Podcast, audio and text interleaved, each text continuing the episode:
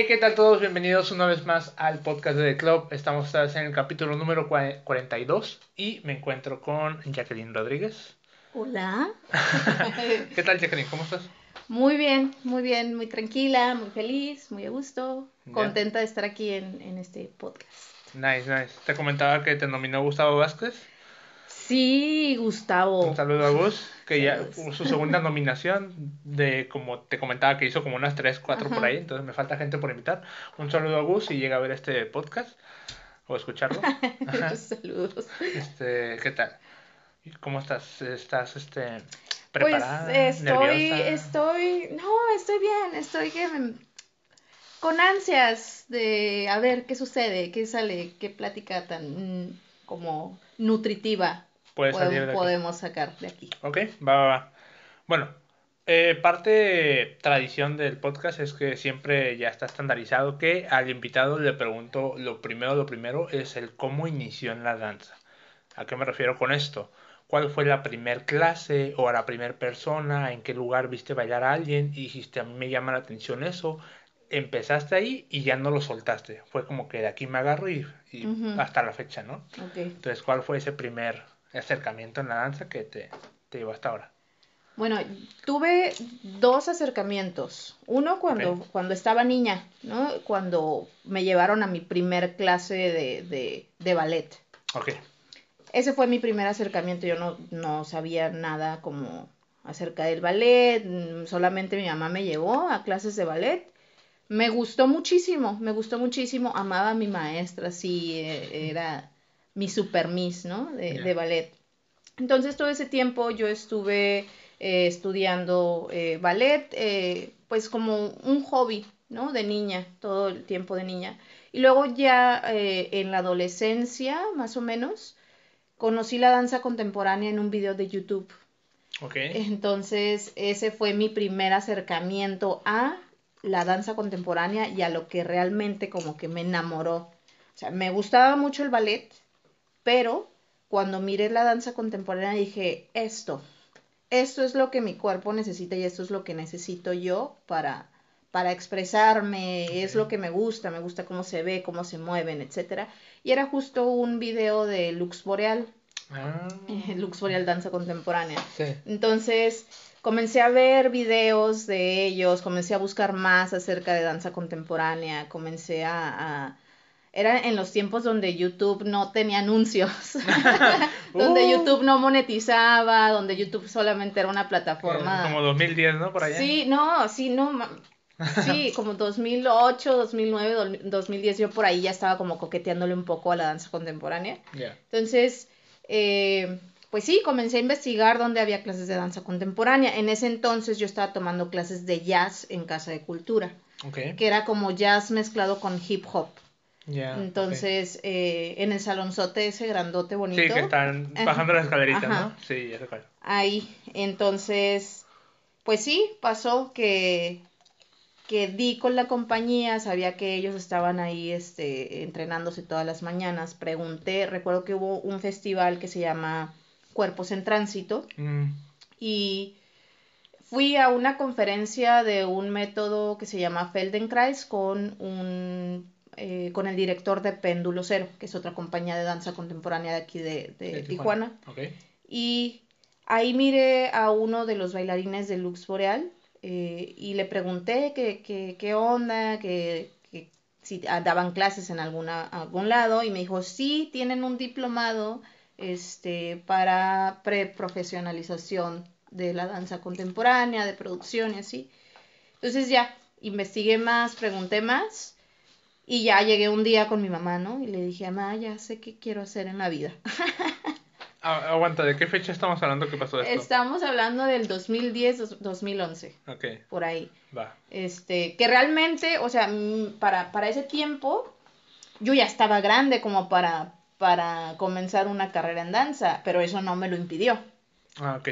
Porque regularmente se tiene como este estigma dentro de las danzas clásicas, que si no empiezas de chiquito, ya no la vas a armar. Como el fútbol, ¿no? Ajá, Sí. ajá, sí, sobre todo en el ballet. O sea, si no empiezas desde los tres años o desde que casi estás en la panza de tu mamá, ya no la armas. Entonces, eh, la danza contemporánea es un poco más flexible con esto, pero existe todavía como ese estigma, ¿no? Hay ciertas este, escuelas que se dedican como a, a, la danza contemporánea o a la danza clásica, donde ya hay un límite de edad, ¿no? A los 21 ya es tu límite de edad, por ejemplo. Este, ya si tienes 22, 23 años ya no puedes audicionar, por ejemplo, ¿no?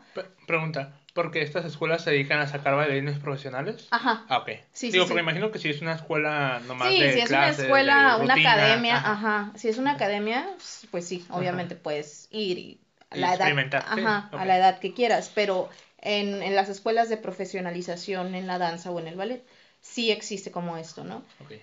El diplomado eh, donde yo quería estar eh, no tenía un límite de edad, este, aceptaban todo tipo de cuerpos, todo tipo de personas, todo tipo de edades, todo tipo de personas experimentadas dentro de la danza o si no tenías experiencia también te preparaban ellos para que pudieras tomar las clases. Entonces me metí a un curso de extensión que era para, para los que iban a audicionar este, para la siguiente edición del diplomado.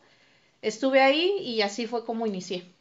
Y así fue mi acercamiento ya con la danza contemporánea. Con Lux Boreal fue mi primer acercamiento a la danza contemporánea. Ok, ok.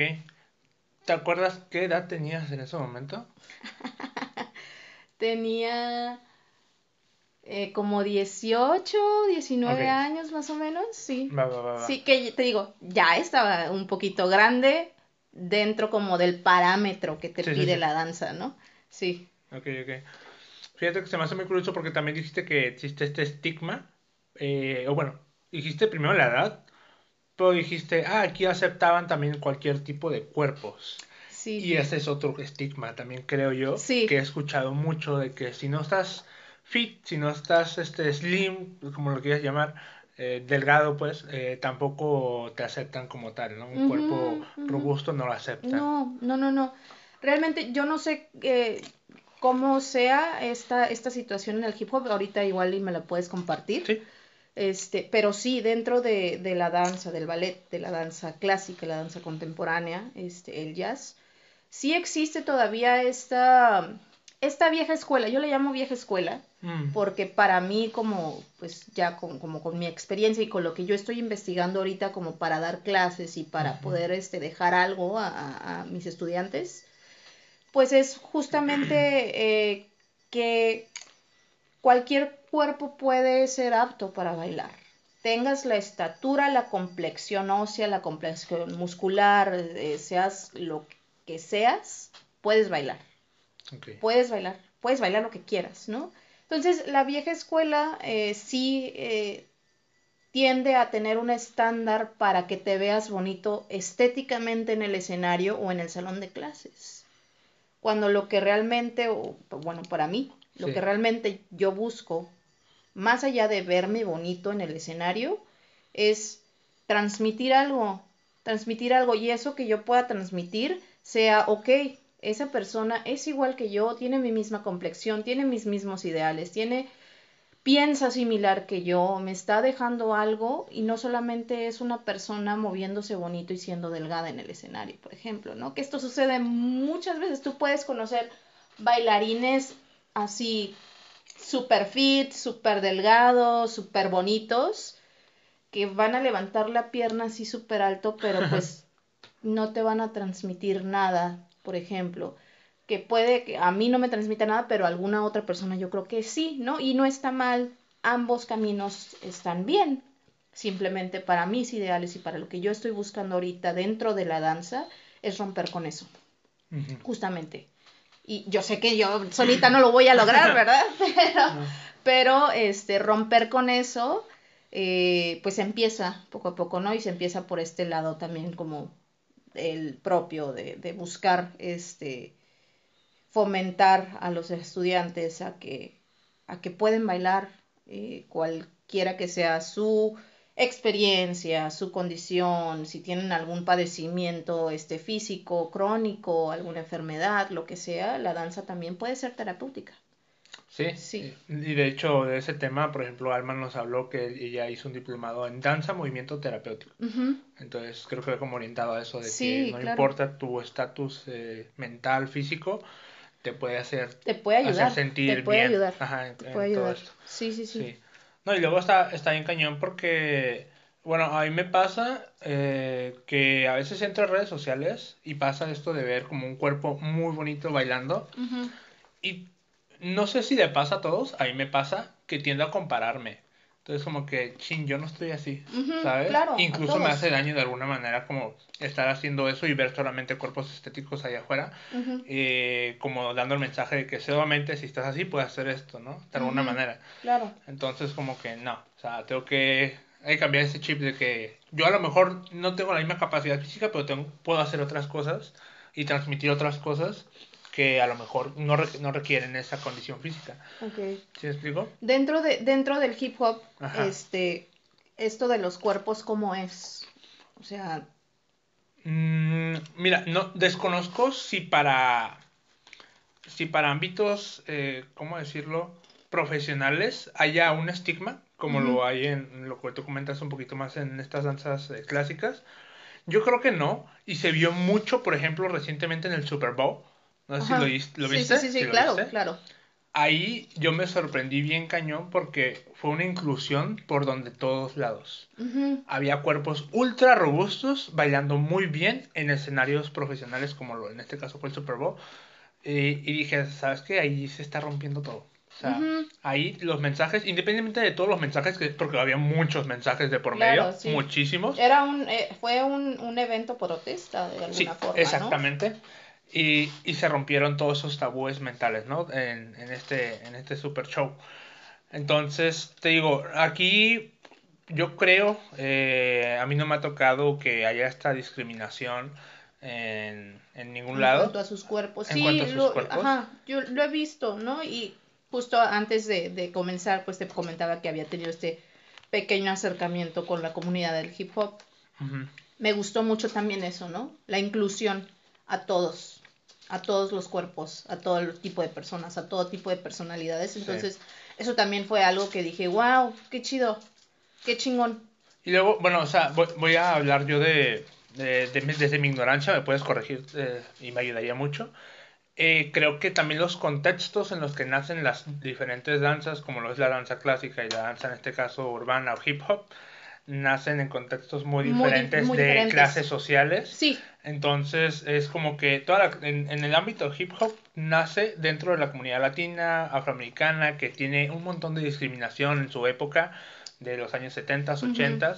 Entonces como que, ¿sabes qué? Aquí hay lugar para todos, ¿sabes? O sea, desde ese momento ya estás diciendo, aquí no te vamos a discriminar por nada porque Sí. vivimos de esto, entonces nace como un movimiento en plan protesta. sí, Y creo que en el otro lado, creo, no sé, no tanto, sino es como un ámbito de ah, clases altas. sí, clase donde- social, elitismo. entonces ahí forzosamente como, bueno, forzosamente está este estigma mucho más presente porque te tienes que ver bonita, porque somos la clase alta, porque lo otro. No sé, Mm, mm. no sé si me puedes ahí ayudar. Pues así, es un poco por ahí, va un poco de eso. Eh, justo el hip hop nace pues en las calles, ¿no? Sí. Nace en las calles, es urbano, eh, nace con esta necesidad de eh, integrar y expresarse dentro de, de toda la problemática que hay dentro de los barrios, ¿no? Correcto. Entonces, el ballet, no. La danza contemporánea, por ejemplo, la danza contemporánea nace con la necesidad de quitarse las zapatillas de ballet. Este, la primera persona bailarina que, que rompió con esto fue Isadora Duncan, que dijo, yo ya no quiero las zapatillas de ballet, a mí no me gusta, se las quitó y comenzó a, a moverse de una forma muy distinta, ¿no? Y todos estos personajes de antes, pues realmente no eran, no... El ballet siempre se mira en teatros, ¿no? Sí, La danza contemporánea siempre se mira en teatros. correcto. Entonces, ha nacido desde, desde un estatus socioeconómico en donde era para la realeza, para la gente que tenía más este estatus social, sí, sí, es, sí estás en lo correcto, ¿no? Y la danza contemporánea, por ejemplo, ahorita, en estos tiempos, ya está saliendo un poco más de los teatros o de los espacios convencionales. Y se ha visto muchísimo, muchísimo en donde, por ejemplo, aquí en Tijuana hay bailarines de danza contemporánea que también hacen hip hop. O bailarines de hip hop que les gusta la danza contemporánea y que están investigando sus cuerpos dentro de la danza contemporánea. Entonces eso está muy chido, está muy chido que, que se puedan unir eh, distintas disciplinas justamente por esta necesidad de encontrarse y encontrar el movimiento en sus cuerpos. Ya. Ahora sí que creo que aquí lo que se está rompiendo es un poquito la... O sea, no sé, desconozco los motivos de esas personas que abren su mente a esto, pero ahora sí que pues, hablamos un poquito más de lo que es el arte, ¿no? Es como de el mensaje puede llegar en múltiples eh, disciplinas eh, y más si las combinas, si rompes un poquito más, o sea, romper la idea de este tipo de bailes para tal persona y este otro tipo para tal persona, es como que no, el arte es para todos. Sí, es para todos y a final de cuentas el arte, bueno, a lo que yo creo, el arte no va a salvar el mundo, pero sí puede que sensibilice más a los seres humanos. Y creo que esa parte como de la sensibilización a los seres humanos sí es muy necesaria. Sí es muy necesaria para la convivencia. Entonces, la danza une a muchas personas. La danza siempre está, está, pues sí, siendo como un flujo ahí en donde convergen muchos cuerpos, muchas personas con distintos ideales y puedes conocer también, ¿no? Y eso te vuelve más sensible, te vuelve más receptivo, te vuelve más, este, abierto. Apático. Perdón, empático. Empático. Empático. Eh, no, me fui al otro lado. Empático. Empático, humilde. Humilde, sí, claro, claro, claro. Sí. Y por ejemplo, llega a suceder esta situación, ¿no? En la que a través de estar en el medio del, del arte, en este caso de la danza, pues llegamos a conectar, ¿no? Uh estas, estas, conexiones entre personas. Sí, sí, sí. Ya. Justo. Muy bonito. Ahora pasemos un poquito a otro tema están buenísimas las palomitas. Ay, qué bueno. Qué bueno que te Los de chocolate están súper buenas y estas también. ¿Estas de qué son? Mmm, sazonadoras de carne. Yo le pongo de carne. para Están súper buenas. Qué bueno. Y estas pues son de sal. eh, ahora, tú tienes un proyecto en tu perfil que se llama Galería de Humanos Moviéndose. me gustaría saber un poquito de, de qué consiste. Es un, es un, es un proyecto muy nuevo. Tiene unos meses. Tiene unos meses, este, dentro de, la compañía donde estoy trabajando, que es Luxuria. Este, pues tenemos cursos, tenemos este, clases, tenemos distintas plataformas que son para eh, gente que se quiere entrenar en danza contemporánea. Entonces, eh, a mí a veces me gusta tomar fotos, este, le pido la cámara a mi sobrino y tomo fotos. Eh, son fotos que necesitamos como para tenerlas como registro de nosotros, nuestro registro interno. Pero eh, me di cuenta que había muchas fotos que estaban bonitas, bueno, que a mí me gustaban y que podían también ser como ese material inédito que no sale en las redes sociales, por ejemplo, de Lux Boreal. Entonces, todo ese material inédito de fotos de, muchos bailarines, dije, estaría bien como subirlos y para que también ellos se vean, o sea, vean sus fotos, vean lo bonito que se ven en el salón bailando, ¿no? Entrenando. Y eh, le puse galería de cuerpos moviéndose porque mi tirada no es que solamente sean bailarines de danza contemporánea, sino que también sean bailarines de ballet, de jazz, de hip hop, de pop, de lo que sea. Sí. Entonces, eh, sí, justo esta necesidad de, de mostrar que hay muchos cuerpos diversos, muchos tipos de cuerpos moviéndose. Entonces, este es el trip que traigo ahorita, ¿no? Como de la inclusión en cuanto al cuerpo y, al, y a la manera como de pensar dentro de los bailarines. Esta diversidad que, que existe, quiero plasmarla dentro de ese proyecto.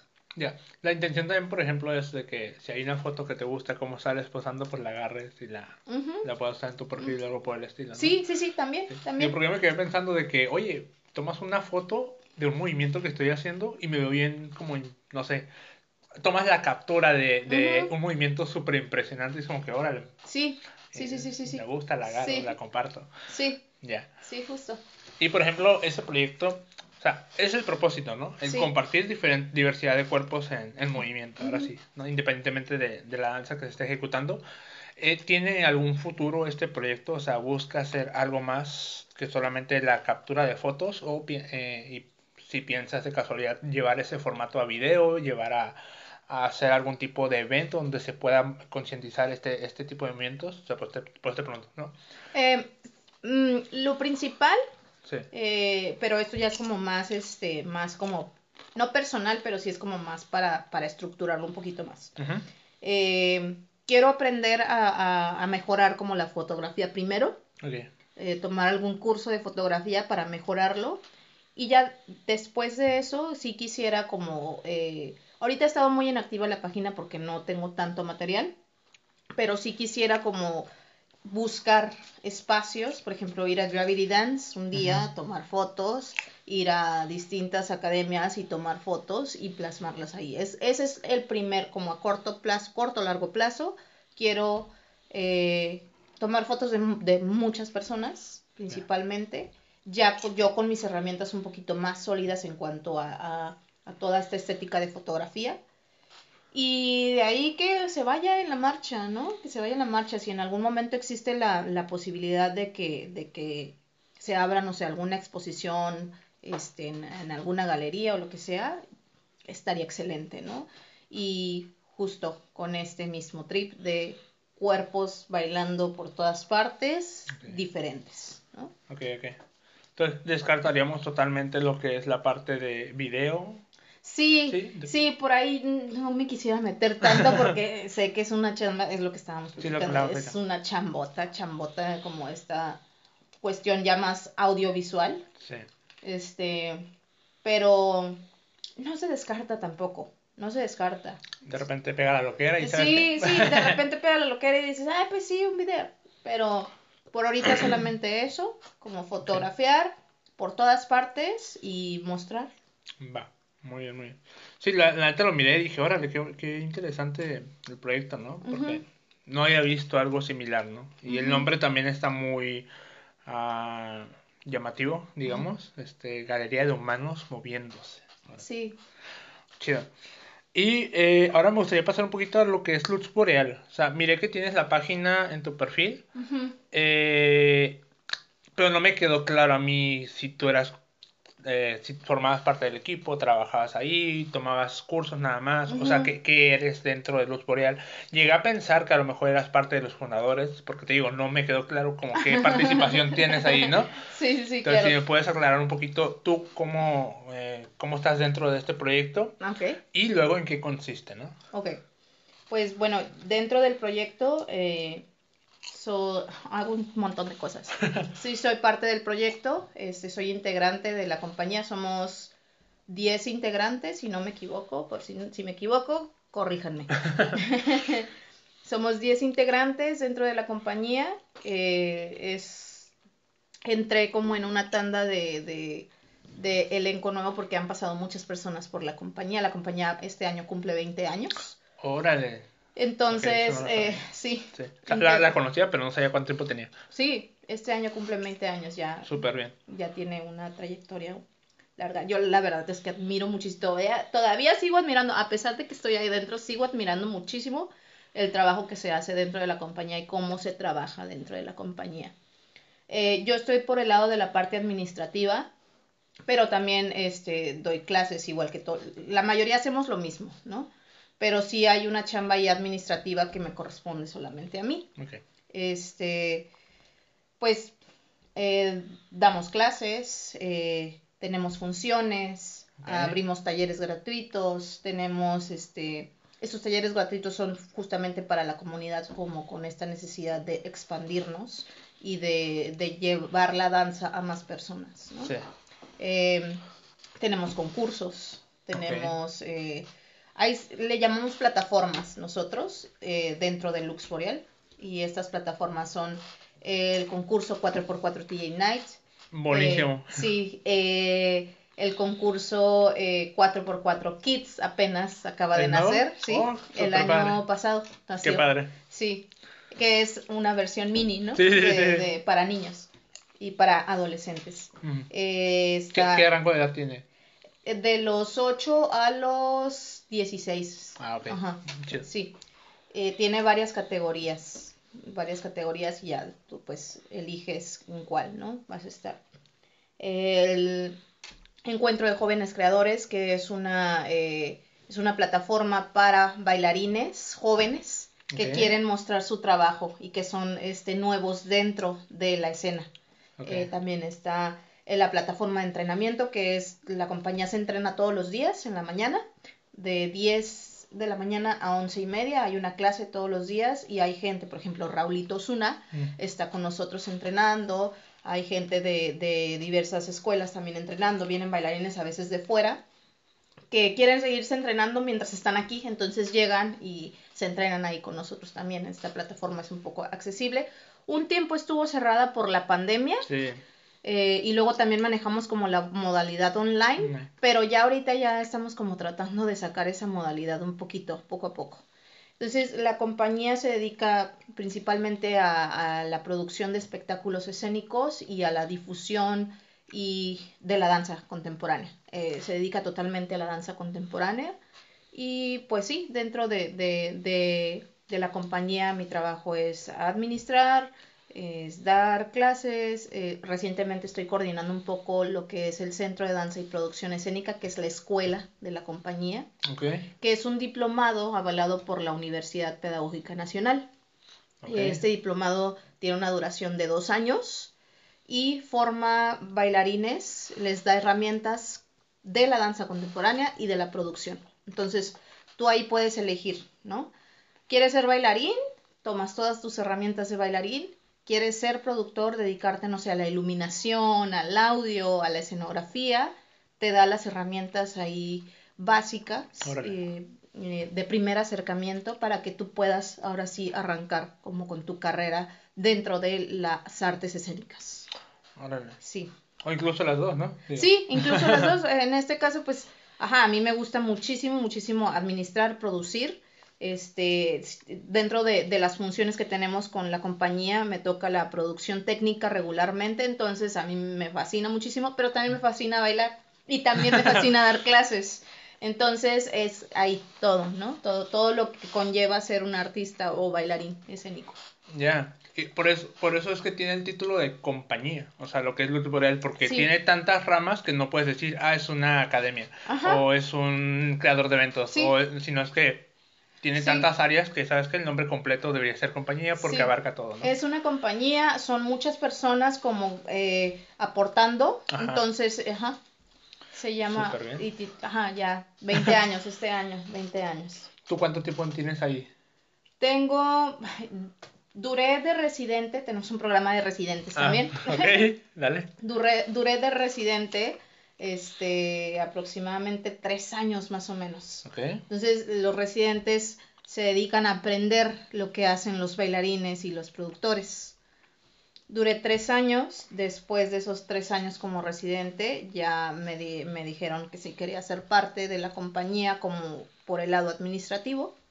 Les dije que sí, hago que sí, era, era así de que jalo. mis- sí, era mi sueño, ¿no? Era mi sueño y se convirtió en un- una realidad. Wow. Entonces, sí, yo todavía digo así como de, wow, o sea, lo pedí Estoy tanto, ajá, lo pedí tanto y ahorita estoy aquí y estoy compartiendo, este, como cosas y estoy aprendiendo cosas de las personas que aún admiro estratosféricamente, ¿no? Que son Henry Torres y Ángela Arámbula y Maribel Durazo también, que Claro. son, este, pues las personas que me fueron encaminando a, para ser parte de, de este proyecto tan bonito y tan, tan bien estructurado, ¿no? También está dentro Briseida, ¿no? Briseida ya no, era del elenco anterior. Ah. Briseida López tiene, eh, antes de pandemia, unos años antes de pandemia, este, salió de la compañía eh, y eh, justo en ese trayecto este, cambió el elenco y fue cuando yo entré. Ah. Entonces, realmente no recuerdo, creo que fue en el 2017, 18, 19, 20, 21, 22. Voy a cumplir creo que seis años dentro de la compañía. Incluyendo tus tres años de residencia. Mm, creo que sí. Tendría que hacer cuentas bien, tendría que hacer cuentas bien, pero sí, más o menos. Ah, ajá, creo que sí. Incluyendo mis años de residencia, sí. Wow, impresionante, gran, gran este, ahora sí que alcance que tiene toda la compañía por todo lo que hace. Sí, Está grandísimo. Y ahorita me quedó muy, yo no sabía que aparte de, de todo lo que hacen de eventos, de competencias, de presentaciones y todo esto, hay clases gratuitas. O sea, ¿hay, ¿hay una fecha en específico que hacen como clase gratuita una vez al mes, una vez a la semana? Sí. ¿Cómo lo manejan? Es un, es un, este, es una vez al año, creo que Ah, es. Es una vez al año, se llama Taller de Habilidades Dancísticas y es abierto a toda la comunidad que quiera bailar. De hecho, la semana pasada, este, ¿Fue? fue Ah, y el sábado fue el cierre. Entonces hubieron, hubieron 10 personas que se inscribieron, el, el taller estaba abierto para 20 personas y fue en CEART de aquí de, de Tijuana. Ahí por, por está Parque Morelos, ¿no? Sí, ahí. Entonces, eh, este, estas clases son justamente para tener el acercamiento con la comunidad de, de las artes en Tijuana y no solamente de las artes, es como abierto al público Sí, en sí. general. Y eh, estas también son apoyadas por el Fondo Nacional para la Cultura y las Artes. Nosotros estamos dentro del sistema de, de la Secretaría de Cultura, que son las becas de México en escena. Eh, eh, el gobierno es el que nos da el, este capital para que nosotros podamos seguir trabajando. Entonces, una parte de nuestra retribución es dar clases gratuitas. Sol- no solamente es como este taller de habilidades dancísticas, también tenemos el taller de producción en línea, este, que también es gratuito, y tenemos eh, clases de acondicionamiento físico, que también es gratuito y se abren como seguidos en ese periodo. Y pues sí, eh, dentro de la marcha se van surgiendo este, como estas actividades gratuitas en cuanto también a funciones. Por ejemplo, próximamente tendremos la gira del centro de danza, que va a ser gratuita en todos los EARTS, excepto en el de Tijuana. eh, porque en el de Tijuana es la graduación de los chicos. Entonces, Ah, todos los demás EARTS, todas las entradas son gratuitas. Y sí, a veces tenemos funciones gratuitas también, dependiendo este cuál sea como eh, el, pues sí, como el, el origen de, ¿no? Si es como para, Como el para- objetivo, ¿no? ajá, ajá, el objetivo, si es como, no sé, un festival de. Semana Santa o lo que sea, o de fin de cursos de la Casa de la Cultura, pues nosotros igual y podemos entrar ahí como en el programa que tiene Casa de Cultura, por ejemplo, como eh, los residentes que somos de Casa de Cultura. Porque estamos ahí nosotros todos los días en Casa de Cultura, en el Salón Grandote, este, pues entrenando. Y eh, como parte de este préstamo, por así decirlo, este, Ok. pues sí, eh, a veces la coordinación de Casa de Cultura nos invita a sus eventos que son gratuitos.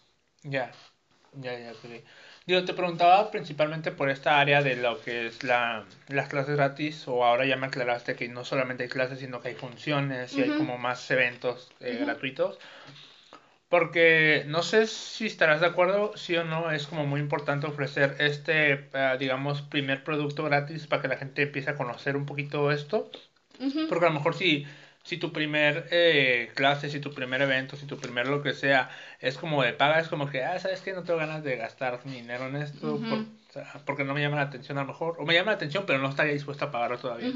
Sí, Entonces, sí, sí. es como una manera de, de entrar a compartir de primera vez a estas personas que a lo mejor tienen la, la como la curiosidad, pero Sí. que no tanta para pagar por algo, sino es como Sí. que, ¿sabes qué? Voy a ver porque es gratis y ya si me llama la atención me quedo y pues continúo, ¿no?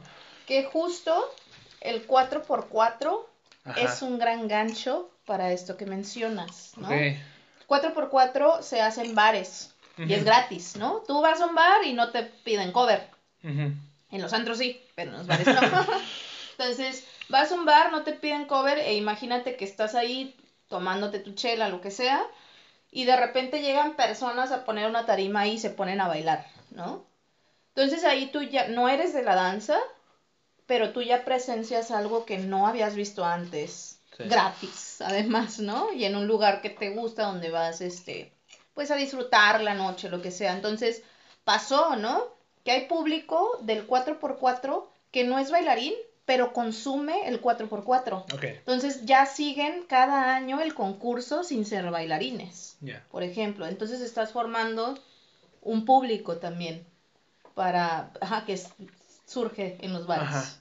Entonces esas personas ya cuando es la final van siguiendo todo el concurso, ¿no? Y van siguiendo todas las eliminatorias del concurso. Y está muy padre.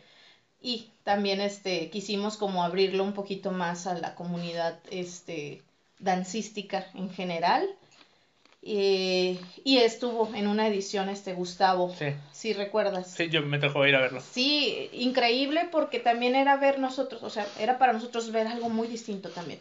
Dentro de, de, esa tarima, ver algo distinto también es como muy refrescante y, y también esto como que ayuda a influenciar a más bailarines que son de otras disciplinas a meter y a mostrar sus coreografías en la tarima. Ya. Y por eso entonces el, 4, bueno, ya vamos a trasladarnos un poquito a este evento. El 4x4 es un evento que no tiene una restricción de estilos dancísticos. No, no tiene, ninguna, no tiene ninguna restricción de estilos dancísticos. Es eh, arte escénico. Es un concurso de coreografía, no es de danza. Es concurso de coreografía. Tú puedes llegar y coreografiar dentro de esa tarima lo que tú quieras.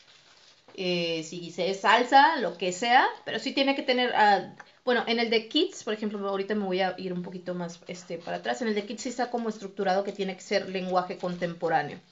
Acá, este, 4x4 sí es un poco más abierto. O sea, sí hemos tenido propuestas así de muchos estilos. Muchísimos estilos. Ya, sí, porque me acuerdo que, por en este caso, la vez que yo fui me tocó ver eh, que fue en este, en la parte, en tercer piso del cine Tonalá.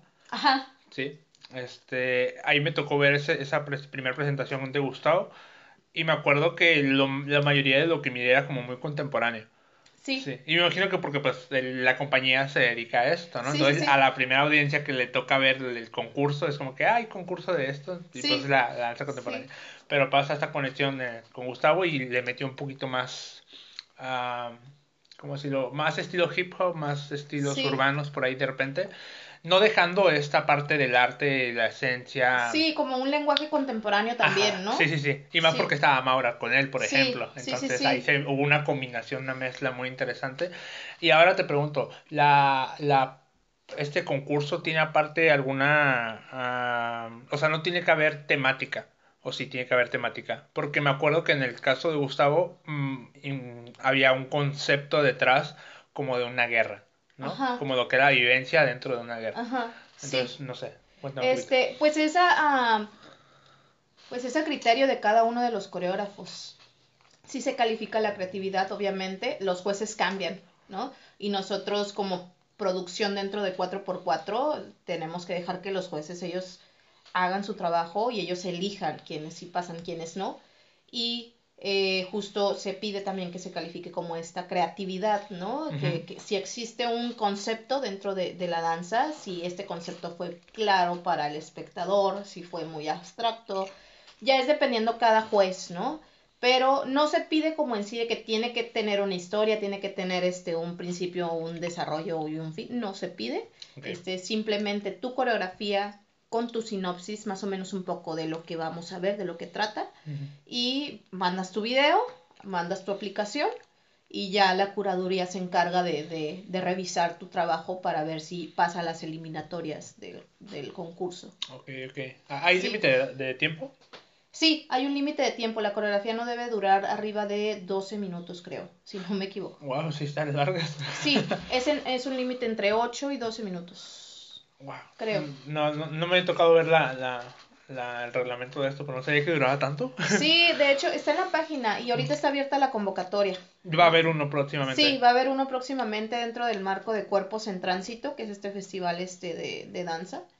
Y y pues eh, sí, va a ser dentro de, este marco y ahorita la convocatoria está vigente, entonces, entonces tú si te metes a la página, ahí encuentras las bases y ahí te especifica bien los tiempos, este, las reglas, ¿no? Que no te puedes bajar en ningún momento.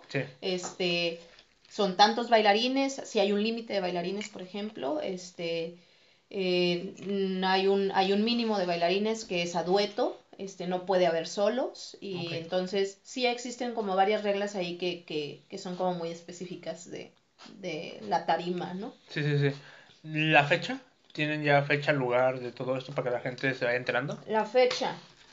Ay, el cierre de la convocatoria es el día 28.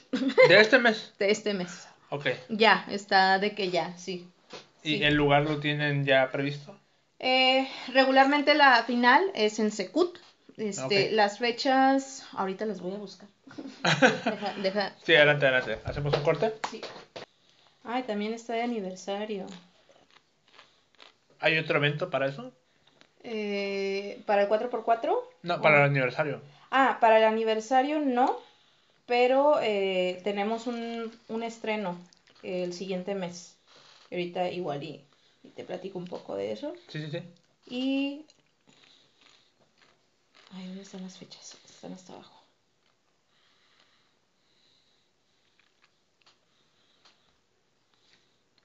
Ah, ok.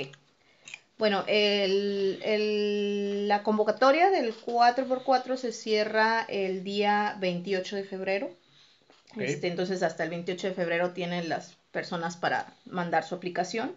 Las semifinales ocurren del 26 al 28 de abril Y la gran final ocurre el 29 de abril en el Centro Cultural Tijuana. Eh, regularmente se hace en la Galería del Cubo, se adapta Sí. como todo ese espacio para, para que ahí se presente. Eh, de jurado todavía son sorpresas, pero este, esas son las fechas del 4x4. El siguiente mes, el siguiente mes tenemos un estreno este, aquí en Tijuana que se llama Ciudad que Arde, es una función este, eh, para- de un formato largo, eh, es en Secut también, y es el día, si no me equivoco, el día 19 de marzo Ok. en Centro Cultural Tijuana. Es una función este súper chida. Esta función ya se bailó en San Francisco y en Campeche en diciembre. Entonces es un espectáculo eh, con la dirección de Henry Torres, que es uno de los directores de la compañía. Y pues bailan todos los integrantes de, de Lux Boreal. ¿Qué comentabas que son como unos 10, ¿no? Sí, Sí. sí, sí, sí. ¿Tiene límite? O sea, ¿ese es el límite? ¿O tienen como cupos para más personas? ¿Cómo hacen eso? Eh, de, de los integrantes, Ajá. ah, no, no, nunca lo he preguntado, Ok. pero este, siempre sí son eh, alrededor de entre 8 y 10 bailarines a lo que yo he visto de- en todos estos años que sigo a la compañía, ¿no? Eh, por cuestiones también, es, me imagino, económicas también, pues a, a lo mejor y a veces no es posible pagarles a todos. Mm. Entonces, por eso se busca como a- que se adapte, ¿no? Para que todos tengan su sueldo, este, como parte de, la, De la compa- compañía. de la compañía, sí. Ok, ok. Ujú. Va, va. Pues pasamos a otra preguntita que tengo aquí para ti. ¿O quieres, me, me estoy saltando algo de la compañía que debería ser importante comentar, que a lo mejor no lo he dicho o preguntado? No, no sé, no, No, no, como lo- seguimos, Va. seguimos. Perfecto. Entonces, lo otro que tenía que preguntarte es, ya un poquito más en tu, en tus redes sociales, en tu perfil, Ujú. noto que tienes mucho arte. O sea, Sí. subes como muchas fotografías o imágenes, ilustraciones, ¿no? Eh, y también eh, tú como en escena, como creo que tenías como una máscara de flores o algo Sí. por el estilo. Entonces, me gustaría que me compartieras un poquito para ti qué, qué es, primero, qué es el arte para ti. Sea, ya vamos a hablar un poquito más de terminología.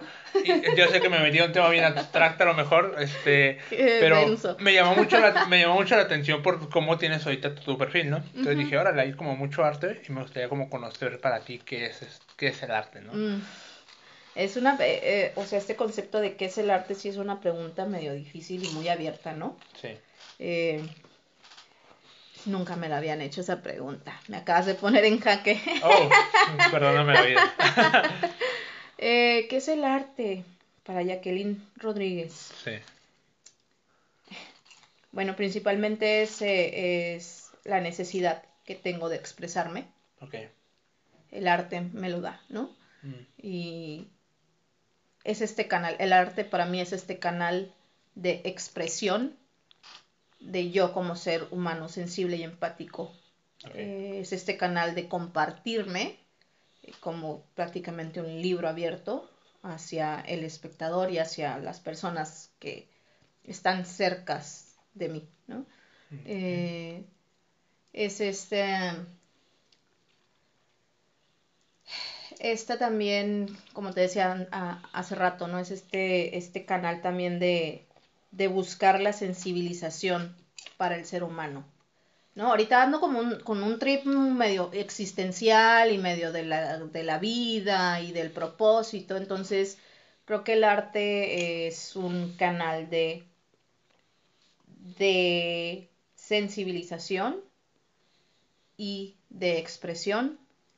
Y también es como esta este no escape porque obviamente ya los que nos dedicamos de lleno a esto pues es prácticamente nuestro trabajo también no que a veces no se siente como trabajo. Y yo siempre digo voy a trabajar.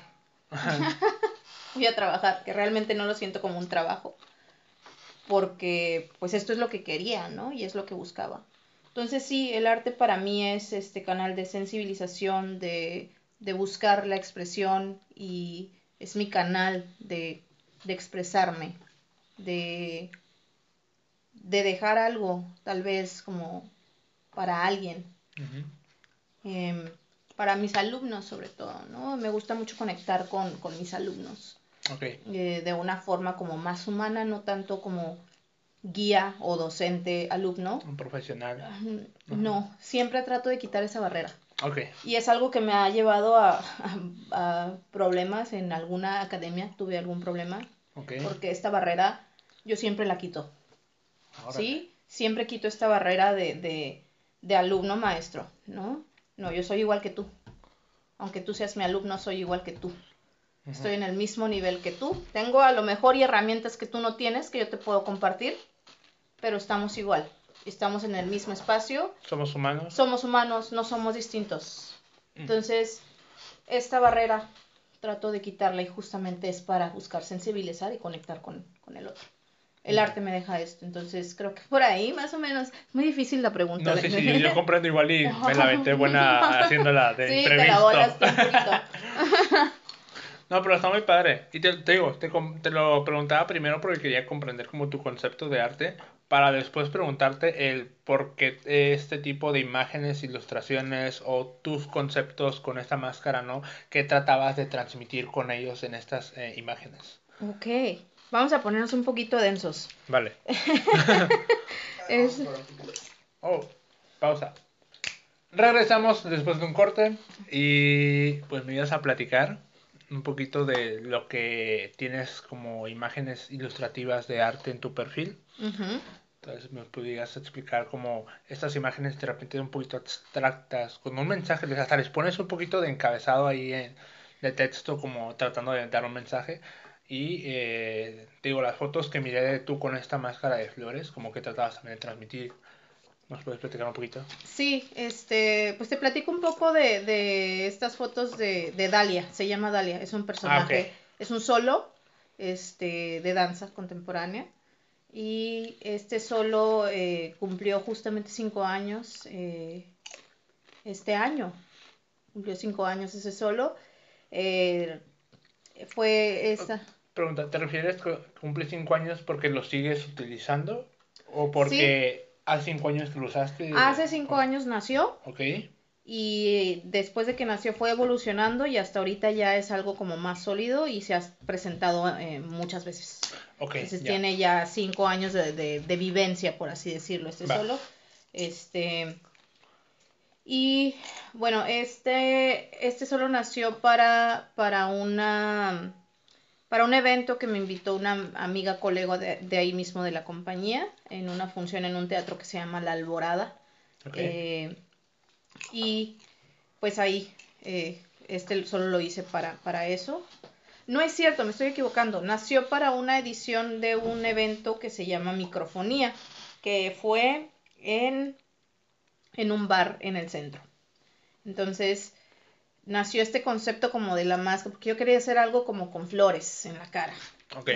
Y yo tenía como esta idea así como vaga de las flores y en la cara me gustaba mucho como estéticamente. Nació ahí este concepto y después se fue transformando a otra cosa muy distinta.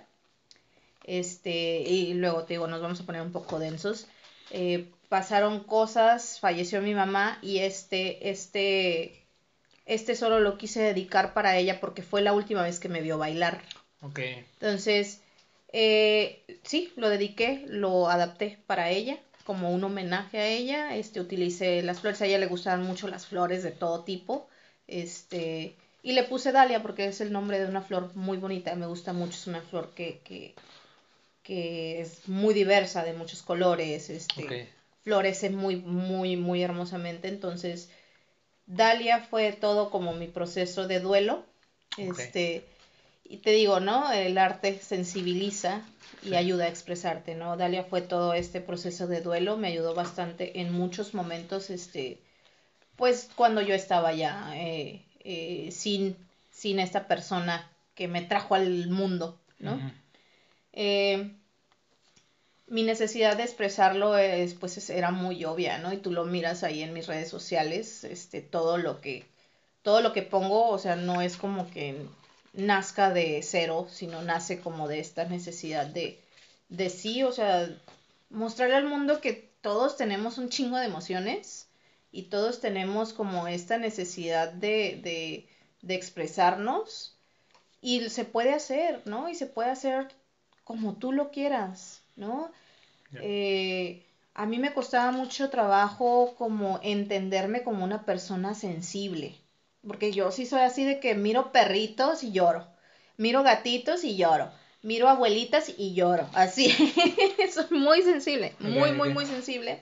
Entonces yo creo que esto también tiene que ver un poco como, como en mi lado artístico, ¿no? Regularmente los artistas somos muy sensibles, pero sí, este, sí mi sensibilidad sí, sí sobrepasa un poquito como estos límites estandarizados. O sea, yo sí, sí soy así súper chillona.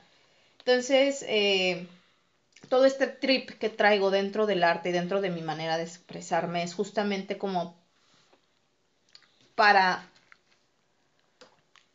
para mostrar que se puede ser tan sensible como quieras y no hay problema. Okay no hay problema. Es también como esto, esto que te dicen, y es como algo, me voy a meter en temas este, de feminismo, este, un poquito, y es este, no sé, no sé a ti cómo te criaron, pero me imagino que en algún momento has llegado a escuchar la frase de, es que no, no puedes llorar porque eres hombre, los hombres son machos, ¿no? Ya. Entonces, no, llora, güey, eres humano, ¿no? Exprésate con lo que quieras. Si quieres bailar ballet en tutú y eres hombre, no pasa nada. Eso no te va a quitar tu heterosexualidad. Eso no te va a quitar que seas hombre biológicamente. Eso no te va a quitar tu masculinidad, ¿no? Llora. Llora, ponte triste. Y, y si te mira la gente, no pasa nada. Y justo, ¿no? Mi Instagram es un reflejo de esto, de esta necesidad de expresarme emocionalmente siendo yo como una persona muy sensible, ¿no? Y, y, que puede ser sensible y no pasa nada si eres sensible. No pasa nada si te expresas este, con... Yo siempre he dicho que, que las, mejores, las mejores obras de arte son las que salen desde las emociones más densas, ¿no? En este caso la muerte de mi mamá. Este solo nació con eso y, y fue creciendo y agarró poder justamente cuando me sucedió esto, ¿no? Y fue evolucionando con esto. Y este, y pues sí, es prácticamente eso, o sea, eh, soy, no me considero muy artística, este, pero eh, sí tengo esta necesidad de, pues de, expresar. de expresar, de expresar de una manera muy sensible, ¿no? Muy humana, muy humana. A final de cuentas todo el tiempo estamos fluctuando con las emociones, todo el tiempo estamos sintiendo, ¿no? Incluso estás sin hacer nada y de repente se te antoja algo, es una necesidad, es una emoción, ¿no? Este, me estás mirando algo y te conmueve un poco, es una emoción, ¿no? Y las emociones van ahí todo el tiempo, todo el tiempo, todo el tiempo, no se permanecen, no duran todo el tiempo y este trip que traigo es justo eso, entender las emociones tal cual como son. No son permanentes, este, son impermanentes, no duran para siempre las emociones, eh, pero nuestro trabajo como artistas, como humanos, es saber manejarlas. Y cuando las sabes manejar, puedes formar algo bonito con lo que te dedicas a hacer, que es el arte, ¿no? Y pues está chido. Ya. es como lo que dicen de una energía bien direccionada o guiada puede crear muchas cosas, ¿no? Sí, totalmente, totalmente. En, este caso hablando de las emociones que son pues ahora sí energía que a veces impulsa a hacer algo o a sentir lo que uno siente algo lo puede llevar a hacer otra cosa. Sí. Entonces, si tú agarras esto y lo transformas y lo expresas, lo liberas, pues ahora sí que tanto tú te permites, eh, no sé si decir como sanar, sanar gozar, eh, dependiendo ¿no? de la situación, pero también el, el transmitir a otra persona eh, tanto tu esencia como tu idea, como tu este, mensaje y pueda empatizar con ello y a lo mejor también este, dejarse a llenar de esa emoción. Claro, sí, claro, claro. Eh, y justo lo que decíamos antes, ¿no? Eh, el arte es una, es un, también es un canal de, de sanación. es una manera como hasta terapéutica, ¿no? Y si te fijas, todos los humanos tendemos a, a tener esta necesidad de expresarse.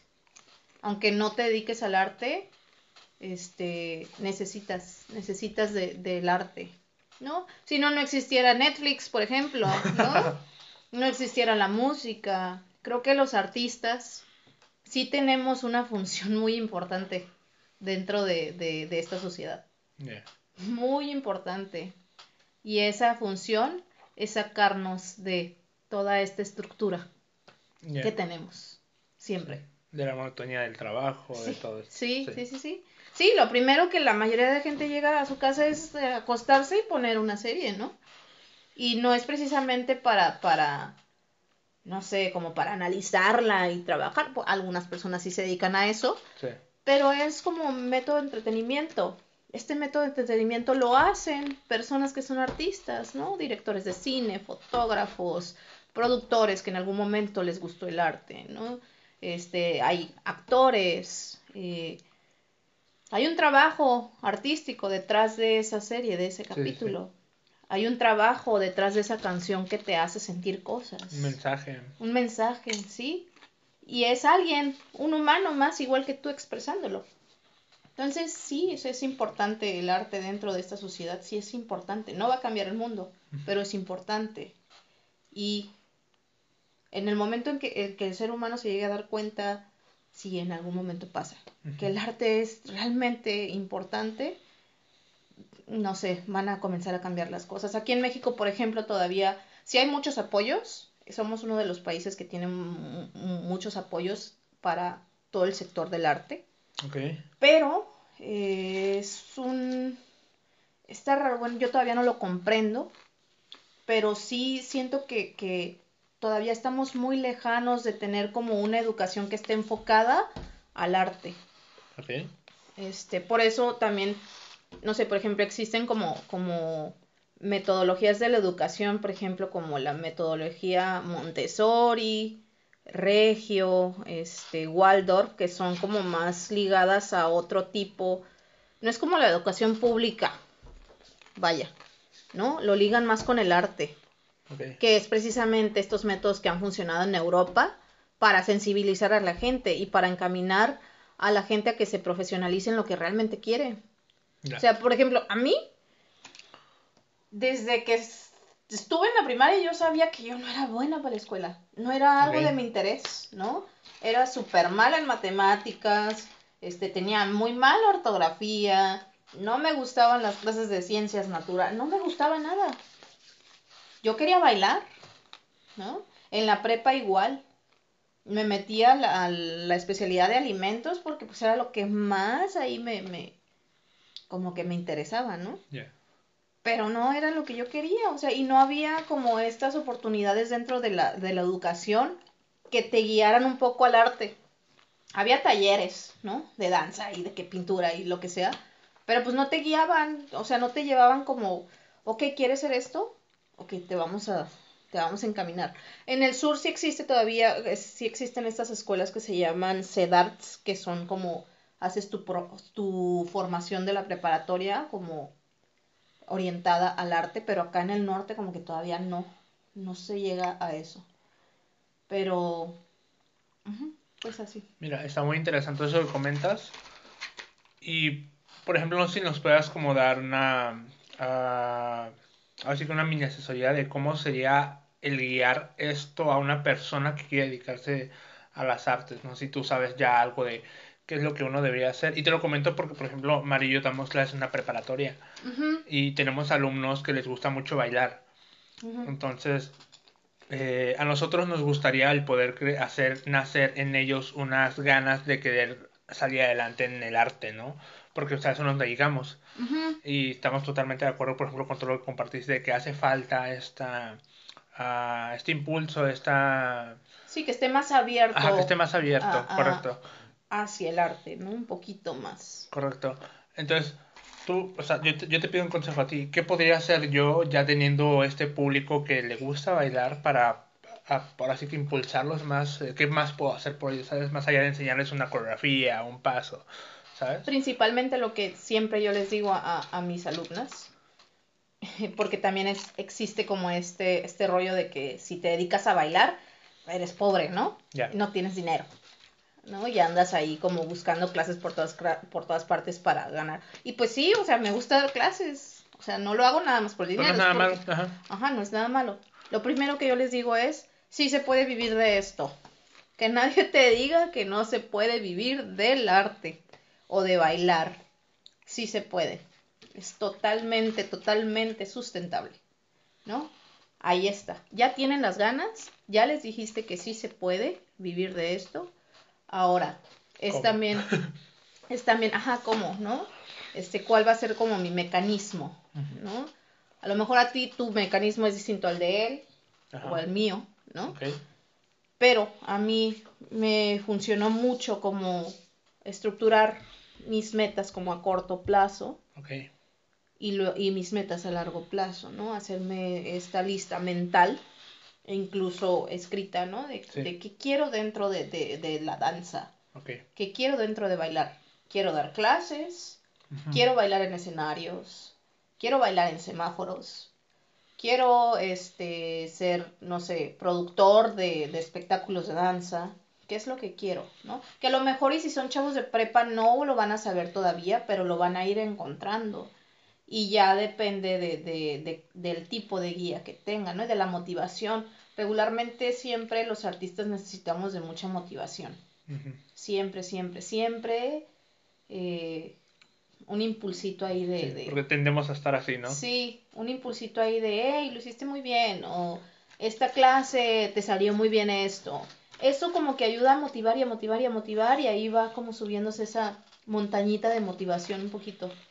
Y te va dando más las ganas como de sí, sí puedo, sí puedo, sí puedo. Entonces creo que la motivación para tus estudiantes es indispensable. Sí. Es súper indispensable, es, es recalcar mucho, mucho, mucho lo bien, lo, lo bien que lo están haciendo y lo bien que lo están logrando y si hay una crítica en cuanto a algo que se pueda mejorar, que sea lo más constructiva y lo más asertiva posible, ¿no? Yo siempre les digo a mis alumnas, nada está equivocado y nada está dado por hecho. No den nada por hecho, no hay una equivocación, simplemente estás aprendiendo, ¿no? Y eso que estás aprendiendo lo puedes pulir poco a poco. Y tú no sabes más que ella, ella no sabe más que tú, a lo mejor y tú tienes habilidades que ella no tiene, pero tú también tienes habilidades que ella sí tiene. Entonces, también este tipo como de, de, aciertos los ponen como a pensar a ellos, sobre todo cuando son muy jóvenes. Este, comienzan, comienzan como ellos a cuestionarse, a, a, decir, sí es cierto, o sea, no somos, no somos iguales. A lo mejor y, no les cae el 20 en el momento, pero más adelante sí dicen, ah, tenía razón. Sí. Sí, tenía razón, tenía razón mi profe, ¿no? Cuando me dijo que, que, que, que a lo mejor y no tenía yo esas habilidades, pero puedo trabajarlas. Y es, regresamos un poco, ¿no? A, que todo cuerpo puede hacer lo que quiera. Correcto. Y todo cuerpo se puede dedicar al arte y puede vivir del arte. Y al menos yo no me he quedado sin comida. no me he quedado sin... Pues sí, no, no me he quedado sin comida, no me he quedado sin pagar lo que tengo que pagar. Sí, sí, sí. Puedo puedo vivir, puedo vivir y puedo salir adelante este, viviendo de la danza y creo que es algo que, que también es importante que fomentemos los bailarines, que se puede, que sí se puede, porque hay muchas personas que todavía dicen, uy, pues de seguro ganas bien poquito. y pues sí, ¿qué tienes? Si ganas poquito, vas construyendo tú tu imperio y, y se va dando solo también. Se va dando solo y es dependiendo también qué tantas ganas tengas, ¿no? Sí. Porque si, si tienes la motivación, pero si no hay ganas, pues no. No, no lo vas a lograr. O si estás un poco medio perdido, pues es también como asentarte un poco y decir, a ver, estoy medio en crisis, ¿qué hago? ¿No? ¿Cómo, ¿Cómo lo soluciono? Y pues estas crisis también vienen de esa neces vienen con esta necesidad de expresar que es- estás en una crisis. Ya. Y se conecta con lo que haces, ¿no? Todo tiene una conexión ahí medio. Ok, ok, sí te sigo. Y, por ejemplo, la otra... la- ¿Cuándo fue? Creo que fue el martes. Este martes que acaba de pasar. Ajá. eh, estábamos eh, terminando de dar una clase, Mari y yo, y se acerca una, una alumna con nosotros que, que teníamos rato que no la mirábamos, Ajá. eh, y nos pregunta, primero nos preguntó si ser adulto es difícil, Ay, mi amor. que se me hizo una pregunta muy, muy interesante. Eh, y le comenté desde mi perspectiva, ¿no? O sea, sí, ¿por qué? Eh, porque o sea, te vas dando cuenta que vas envejeciendo, te va doliendo un poquito más el cuerpo, empiezas a tener más responsabilidades y todo esto. Y creo que ahí no me acuerdo cómo se empezó a encaminar la, la, la plática o las preguntas que ella hacía acerca de eh, a qué dedicarse, ¿no? Ajá. Porque yo, yo la conozco a ella un poquito ya de, de, de cuando empezó a, a tomar clase con nosotros.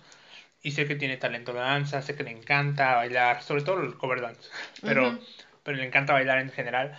Muy buena retención, a veces agarra una buena calidad de movimiento y todo. Entonces, yo sé que a ella le gusta eso. Entonces, mm, el problema que, que, que hubo es que creo que en su familia no la apoyan en la danza porque dicen, creo que ella comentó que quería ir a hacer la licenciatura en- que tiene en Mexicali, Ujú. este, pero pues, la familia dijo, ¿la danza? ¿Estás a morir de hambre? O sea, no, ¿de qué, de qué vas a trabajar con la danza, no? Y es que pasa esto, de que no te, o sea, en ninguna escuela te van a decir de qué, cómo vivir de la danza, porque no saben. O sea, un maestro de matemáticas no sabe cómo gana dinero un bailarín tampoco el de español, tampoco, o sea, nadie porque no son maestros de danza. Yo le comentaba, tienes que acercarte a personas que ya vivan de esto para saber cómo, porque ni tu Sí. familia, ni tus maestros de preparatoria, de secundaria, de primaria saben porque no están en el medio. Tienes que acercarte con alguien que esté en el medio que ya esté ganando de esto.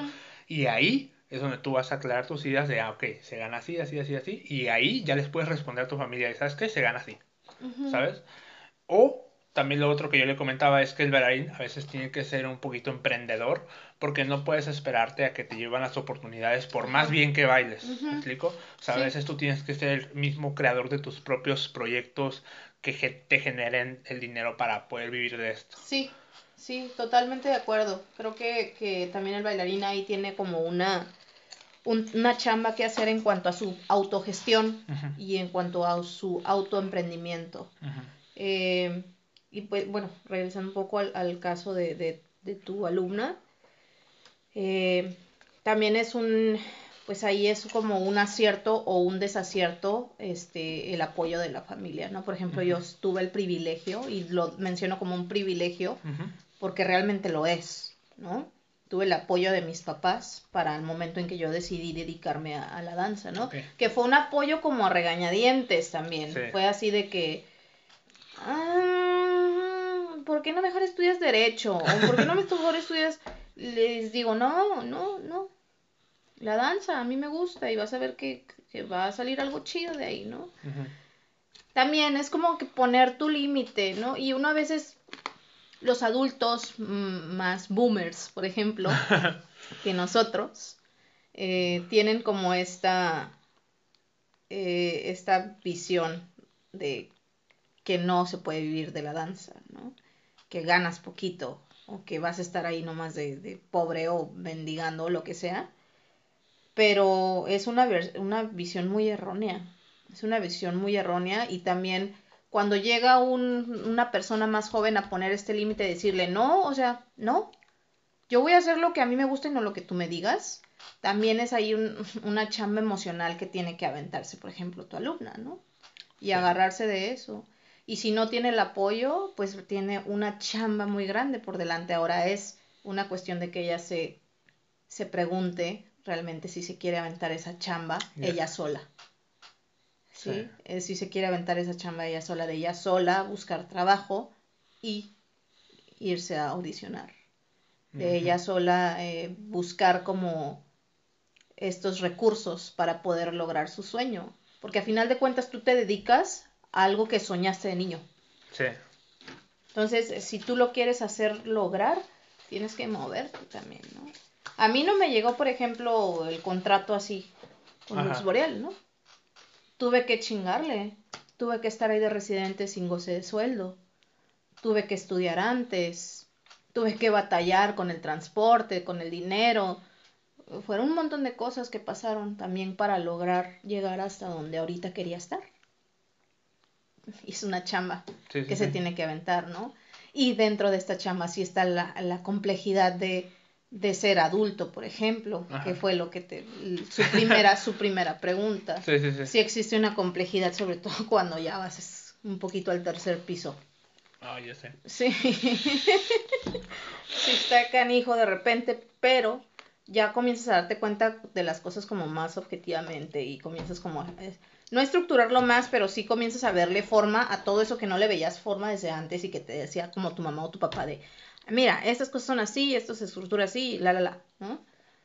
Comienzas a verle un poquito más de forma. Sí. Mm, pero sí es indispensable, yo siento que sí es indispensable mucho como este primer apoyo que tienes desde casa. Y sí, siento que las generaciones que ahorita están saliendo, este, al rato van a ser como los papás cool, ¿verdad? Sí, como más abiertos sí, de más mente. abiertos de mente, van a apoyar a sus hijos a que hagan lo que quieran, si quieren hacer pinche macramé, lo que sea, los van a apoyar. Los van a apoyar. Creo que sí, esta generación está saliendo, esta nueva generación. Tengo sobrinos, entonces mis sobrinos, este, pues son de esta generación eh, que les dicen generación de cristal. Bueno, no sé si nosotros seamos la generación de cristal o ellos. El pedo es que es una generación como muy empática, muy sensible, que está abierta como a muchas cosas, que está como consciente de que existen trastornos y problemas emocionales, Sí. que son más artísticos, están más conectados como con este lado femenino, masculino, género fluido. Sí. Entonces, también el, el arte creo que también lleva consigo como todo este bonche, de, como toda esta cajita y este tesoro de, de, de diversidad en cuanto a los comportamientos y a las formas de, del ser humano. Sí, sí, sí. Yo creo que también, o sea, siguiendo esa parte del tema que hablaste, creo que va mucho como con redes sociales por toda la cantidad de mensajes, información que se comparte por ahí, ¿no? Sí, Entonces, como que si el pensamiento de una persona del otro lado del mundo te llega nomás por un, por un video, por una imagen que te encontraste y es una idea revolucionaria, abierta de mente, que te ayuda a, a liberarte, es como que antes no existía eso. No, ajá. Por ejemplo, este, el budismo. Yo soy muy, muy, este, muy super fan, este, del budismo. Me gusta mucho, me ayudó mucho. Eh, siento que el budismo es una de las doctrinas como más acertadas a lo que, a lo que busca y lo que quiere la humanidad, ¿no? Antes mm, yo no sabía nada de eso, por ejemplo, Ajá. ¿no? Y ahorita con las redes sociales, o, o sea, enterarme de la filosofía, de cómo viven, de cómo piensan, y que no está muy lejano a lo que yo quiero, Ajá. este, que es en relación como todas las emociones y autogestionarte como ser humano dentro de una sociedad, este, pues está, o sea, yo no sabía nada de eso, y ahorita el celular, la computadora, me trajo eso, por ejemplo, ¿no? O no sabía de, de, por ejemplo, compañías de danza contemporánea que existían del otro lado del mundo. Que a lo mejor ya a mí me, me, me gustan ahorita, este, yo no sabía que Y a un mensaje los contactas. A un mensaje, Sí. ajá, a un mensaje y les das like y, y ellos ya ven que, que te gusta y, y que eres de otra parte del mundo. Y ya ¿no? pueden colaborar, es como, ¿sabes Sí, qué? Un taller sí, para acá, un taller para allá. o sea, Sí, y así han surgido, así han surgido muchas conexiones y es lo, lo chido de, de las de las redes sociales también y de pues de esta cosa que nos atrapa de repente y sí, Tiene pros Sí. y contras. sí tiene pros y contras, pero pero yo siento que a veces sí si sabes si sabes manejarlo, sí va a tener un poquito más de pros. Por ejemplo, sí, a tu caso, ¿no?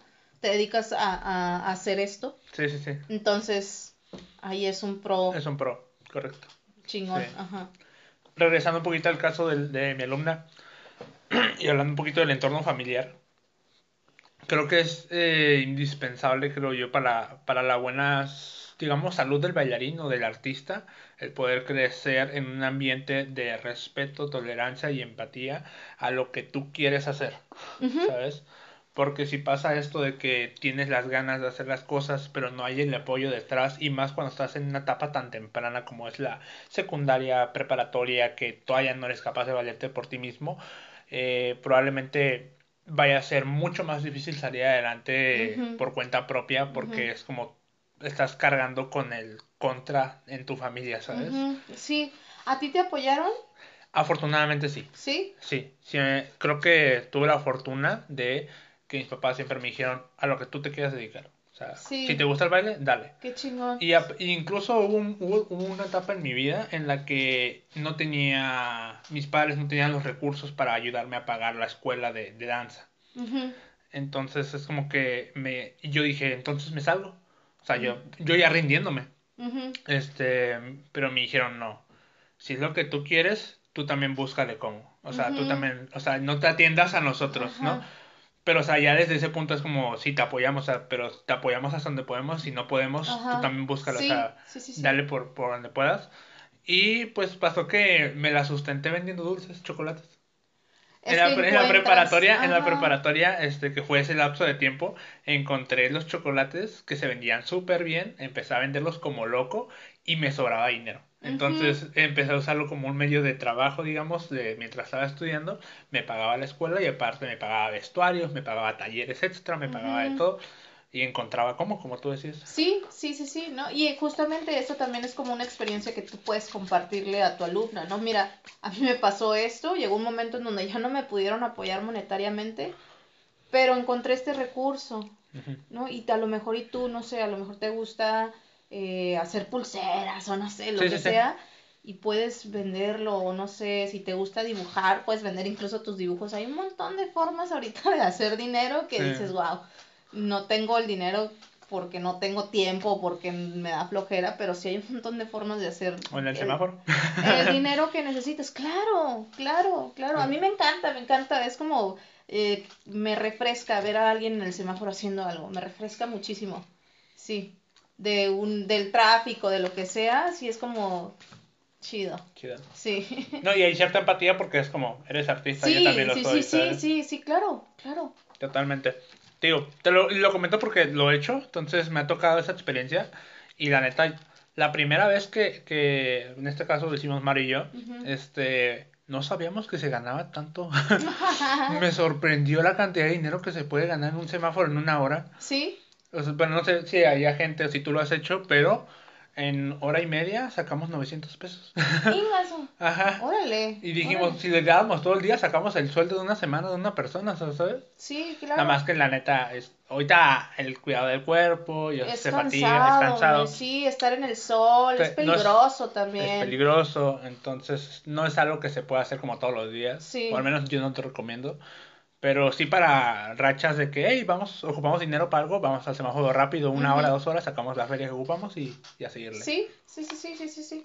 Sí, es peligroso, es peligroso y también como dices esto como de cuidarte este físicamente, mentalmente sobre todo, este sí también es pues ahí un como check que tienes que tú revisar si quieres ir a sacar dinero de, esa manera. De esa manera en un semáforo, ¿no? Yo la verdad nunca lo he hecho, creo que en algún tiempo sí dije, ah, estaría chido ir a hacer las danzas contemporáneas ahí en el semáforo. Pero no, no me animé, no me animé. me da, me da un poco de, de pavorcillo. Ya. Sí me da un poco de pavorcillo como los carros y así. Pero, no sé, en algún momento, si me invitas, podemos ir. este, te voy a ser honesto, lo he intentado hacer solo y no me atreví. O sea, estaba ahí. Es que, tienes que ir con banda, ¿no? Sí, o sea, y, y es lo que le comentaba Mario, es que cuando estoy contigo ya es como que el compromiso se, se, se, rebota, ¿sabes? Como, sí, como que los dos estamos aquí, ajá. y es como mucho más fácil romper la barrera del miedo, de la pena o del pavor, lo que sea. Pero yo como yo solo es como que, ay, le tengo que dar. Entonces sí es como que mejor en compañía. Sí, sí, sí, Lo claro. recomiendo mucho más. Sí. Ya después, no sé si, si rompiendo esa barrera, pues ya es como que te avientas tú solo, pero sí, de momento en compañía para hacer la primera vez es mucho mejor. Sí, y, en, y en siempre en compañía todo es mejor y todo te da más confianza también y te da confort también. Sí, de- independientemente si sea bailar en el semáforo, bailar en el teatro, lo que sea, Sí, sí te... en el teatro. Nunca me ha tocado hacer un solo, entonces no sé cómo se está- sienta está- ser el centro de atención. Ujú. Solito te sientes un poco vulnerable. Ya con el tiempo como que ya lo vas eh, agarrando un poquito de colmillo. En espacios como más íntimos sí es así como de wow, gente cerca. Pero te vas adaptando, ¿no? Ya. Pero sí tienes un nivel de complejidad también. Muy bien. Bueno, pasamos ya ahora sí a la, a la, la penúltima parte de, de lo que te voy a preguntar. Es tus proyectos para este año. O sea, ¿qué va a haber de ti este, este 2022? Estamos en febrero, todavía faltan otros 10 meses. Entonces no sé qué hay para ti en tu vida profesional, tu vida personal. ¿Tienes algo que quieras como hacer o lograr este año? Pues o sea, justo lo que te había dicho hace, hace rato, eh, tomar cursos de fotografía para seguir con el proyecto de la Galería de Humanos Moviéndose. Este, eso es algo que, que quiero hacer. Quiero este, pues seguir dentro de la compañía muy activa. Eh, tengo un, bueno, ahí estoy como un poquito coqueteándole con, con, con esta necesidad de, de expandir un poco mi conocimiento en cuanto a la pedagogía del bailarín. Este, bueno, sí, del bailarín, la pedagogía del bailarín cuando va a dar clases, entonces quisiera tomar algunos cursos como de psicopedagogía o de psicología incluso, este, para tener herramientas para poder eh, estructurar un poco mejor mi manera de dar clases. Eh, ahí estoy como también investigando yo por mi propia cuenta, entonces quiero un poco, este año sí quisiera dedicarme un poco a aprender más en cuanto a mi manera de relacionarme con los demás bailarines y con los demás alumnos. Es algo que ya he estado este, eh, trabajando desde que estaba trabajando en, en la academia, no, en la escuela de danza Gloria Campobello. Ya lo he estado trabajando ahí, ahí lo comencé un poquito a, a indagar porque justo yo veía como esta necesidad en las bailarinas de, de cumplir un sueño que no se estaba logrando por estos estigmas. Ya. Entonces, eh, quiero eh, eh, comenzar como a nutrirme un poquito más por ese lado y dentro de esta nutrición ofrecer este, mi trabajo como maestra de danza contemporánea con esta filosofía que viene ya distinta. Ok. Es una... La verdad es que yo le digo que es mi filosofía hippie. Es mi filosofía hippie porque te digo, me pongo así, igual, soy igual, ¿no? Que, que ellos.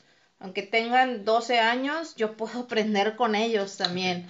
Sí, estoy dando clases, estoy aprendiendo todo el tiempo y, y, y pues eso, eso, precisamente quiero como expandir eso un poco, ¿no? Ponerme en un salón de clases, no como un docente o como una maestra, sino como un humano que está compartiendo y que está guiando desde la forma más humana, más sensible y más empática para conectar, ¿no? Y hasta tiene beneficios y tú los notas, estos beneficios, este, los alumnos se vuelven más felices, se acercan más a ti, llegan y te preguntan, ¿no? ¿Qué se siente ser adulto? ¿Cómo le hiciste? Sí. ¿Qué consejo me puedes dar? Incluso te comparten cosas de su vida que ni te imaginas, ¿no? Y eso es, es lo que quisiera, tener eh, más herramientas como para saber cómo ayudarles, ¿no? Me gustaría ayudarles más como por ese lado. Sí. Es algo que traigo en mente desde el año pasado Y pues seguir aprendiendo todas estas cuestiones de producción, seguir, te digo, activa en la compañía. Me encanta, me encanta trabajar en la compañía, me encanta tener funciones, aprendo muchísimo, muchísimo con mis dos jefes, entonces quiero seguir en ello. Estoy pues con mi propio proyecto de, de investigación en cuanto a la psicopedagogía y eh, la galería de, De bailarines. Súper bien. Entonces Sí. viene un año de mucho aprendizaje para ti, Sí. así, en resumen, ¿no? Sí, en resumen, viene un año de, de aprender mucho y pues ya, ya lo traigo un poquito. Te digo, Este, creo que no, no, este, creo que no salió en el video, pero pues te estaba platicando, ¿no? Que antes estaba así como súper ansiosa, Ah. moviéndome de un lado a otro y dando clases en todas partes y así como yendo más adelante del tiempo quería, ¿no? Ok. La pandemia me hizo como, espérate, aguanta, Sí, estructura que sí, Ajá. cálmate un chingo. Bajar unas 20 rayas. Sí, bájale un chingo de, de rayitas, cálmate, porque se viene esta oportunidad de aprendizaje, ¿no? Y se vienen estas reflexiones en cuanto a tu manera de dar clases, sobre todo, ¿no? Que no digo que haya sido una maestra mala, nunca me considero una, me considero una maestra excelente por esta conexión que te digo que, que me, que me gusta formar y empatizar mucho con los alumnos por tener este lado sensible Ok. este pues ajá, se presentó esto, ¿no? Y esta, esta como indagar un poco en cómo les puedo ayudar, Sí. qué puedo hacer yo, más aparte de dar clases y que sé que quieren aprender a bailar, ¿qué más hay, Sí, ¿no? sí, sí. Por detrás de ello. Entonces, ahí es- eso se viene un poco. Ok, qué, qué bueno, qué bueno. Wow.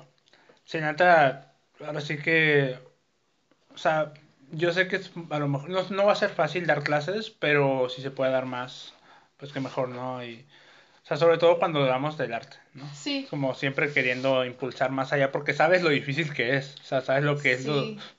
Ya que tú ya estás en el ámbito profesional, sabes lo que costó llegar a ese ámbito profesional, Sí. entonces, ¿qué más le podemos de aportar a los alumnos para que les sea más fácil su trayectoria si es Sí. que quieren lograr sí, eh, lo mismo que tú, ¿no? En Que sea más amigable Más este, amigable. este trayecto, estos años que ellos se van a estar formando. Sí, Sí, pa- los míos fueron muy amigables, las ver- la verdad. No sé si los tuyos también fueron como chidos, amigables.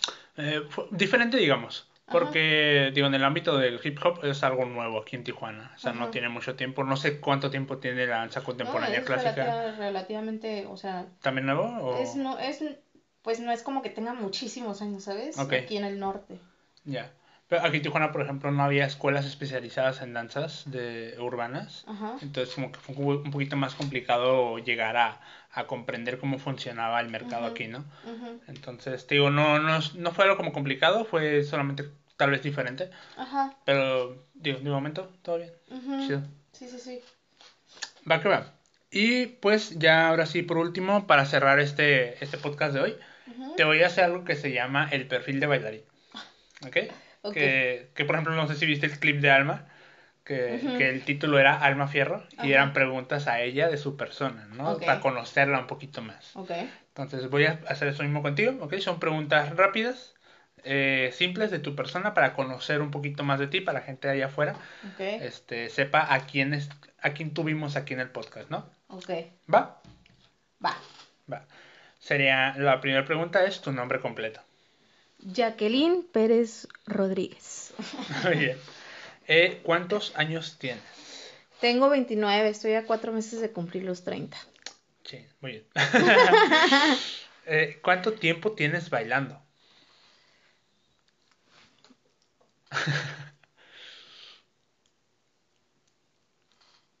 12 años. Wow, 12 súper. años. Eh, ¿Cuál es tu estilo de baile favorito? La danza contemporánea. ¿Qué bailarín te inspira? Oh, wow. Ay. Bueno, voy a, voy a decir, eh, no voy a decir bailarines famosos. Este, bueno, sí, uno. Dale. Eh, bueno, principalmente eh, me inspira mucho mi jefe, Henry Torres. Este, como bailarín, como persona, me inspira mucho. Eh, Jofé Schechter, que es un bailarín de una compañía de Israel, su movimiento me, me fascina. Y ya. Ok, súper bien. Y ya no se me ocurren más. Seguro admiro muchos más, pero no se me ocurren otros Ahorita más la mente lo que te acuerdas. Ajá. este, todo. Va. Eh, grupo de baile al que perteneces actualmente. A Lux Boreal. Lux Boreal. Eh, tu género de música favorita. Uy, es- ahorita traigo mucho el, el synth pop y el R&B Ok. y pues es que fluctúa, ¿no? Un tiempo Sí, escuchas como que, que, ajá. Y me gusta el rock, Ah, me gusta el rock. So, tengo un corazón rocker. Eso. Va. Eh, ahora, ¿cuál es tu comida favorita? Las hamburguesas. Ahora Sí, me gustan mucho las hamburguesas con papas. Ayer me comí una. Súper bien. Eh, ¿Cuál es tu color favorito? Mi color favorito eh, también ha sido muy cambiante, pero ahorita es el gris. Ok. El gris, me gusta mucho. Aunque el morado me sigue. Tengo muchas cosas moradas, no sé por qué. Me sigue. Podría ser el morado, tal vez. ¿O los dos? o los dos. Va. Súper bien. Eh, ¿Tú eres team calor, team frío? ¿Qué prefieres? Team frío. ¿Team frío? Sí. Ok. Y a esto vamos a la siguiente pregunta. ¿Prefieres irte a la playa o al bosque de vacaciones? ¿Playa o bosque? Los dos me gustan, pero el bosque. Bosque. El bosque. Más como con las plantas. Sí, ¿no? sí, sí, sí, sí. Ok. Eh, ¿Cuál es tu fruta favorita? Mi fruta favorita. La sandía. La sandía. muy rica.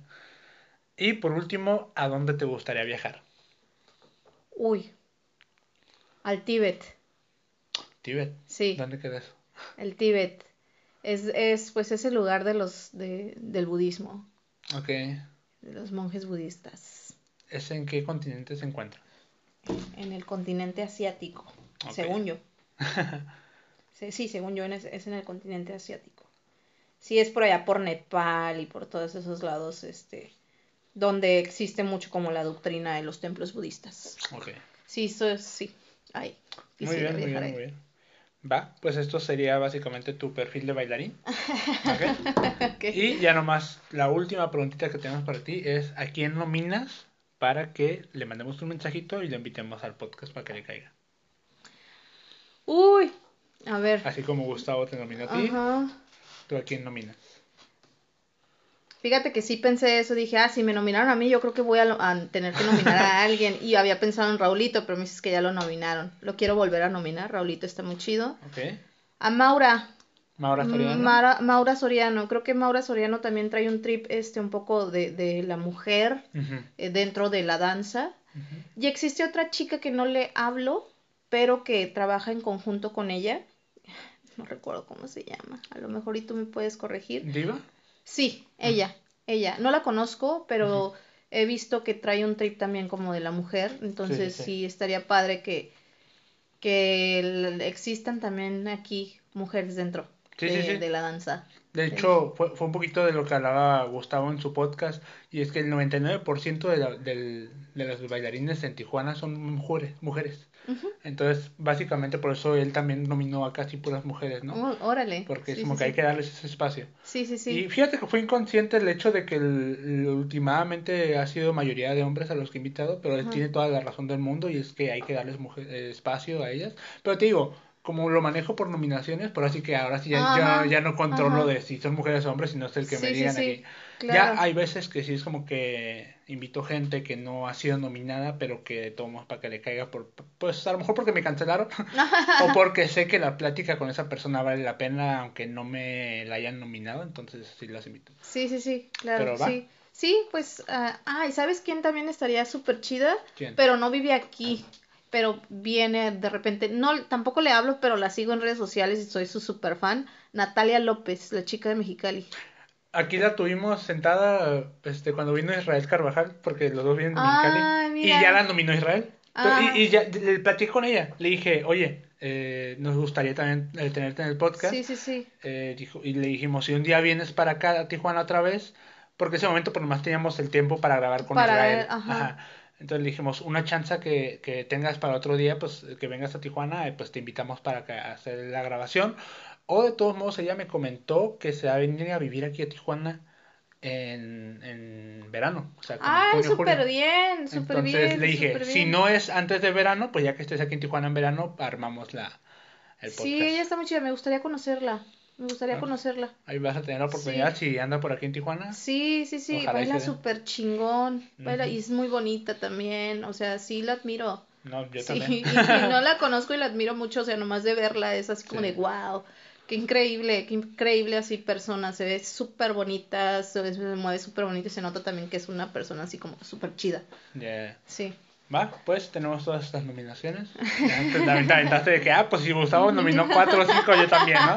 Sí. Va, va, va. Muy bien, pues ahora, eh, ¿dónde te podemos encontrar en redes sociales para gente que... En redes sociales, este, estoy como Jacquelinova-bajo en Instagram. Eh, sigan la página de Lux Boreal eh, en todas las redes sociales, en TikTok, en Instagram, en Facebook, este, en Twitter también. Ah, mira. Todas las redes sociales. YouTube también este, tenemos. Eh, tenemos la página de internet www.luxboreal.org. Ahí están todas nuestras actividades, todo nuestro calendario de lo que viene, este, todas las clases que impartimos, las funciones, las plataformas en donde se puede integrar la comunidad de la danza también.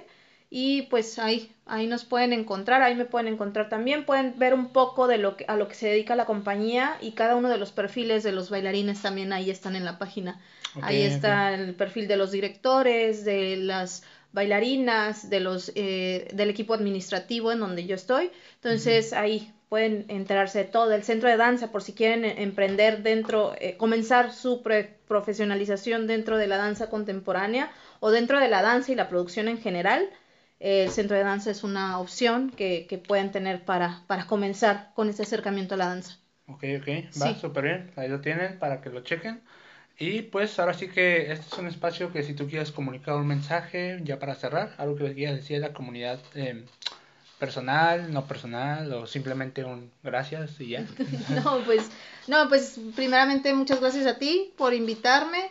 Gracias a Gustavo por nominarme y por este abrir este espacio también, por tener este proyecto y por quererlo expandir también a la comunidad de, de los bailarines de la danza contemporánea, del ballet, de todo. Entonces, está muy chido. Muchas gracias por, por la invitación y pues a la gente que, que te mira, que te escucha, este, y que nos está escuchando ahorita, pues eh, no se desanimen, sí podemos vivir del arte y sí podemos vivir de la danza y es muy bonito, es muy bonito poder conectar con, muchas personas que se dedican y que eh, utilizan su cuerpo como medio de expresión.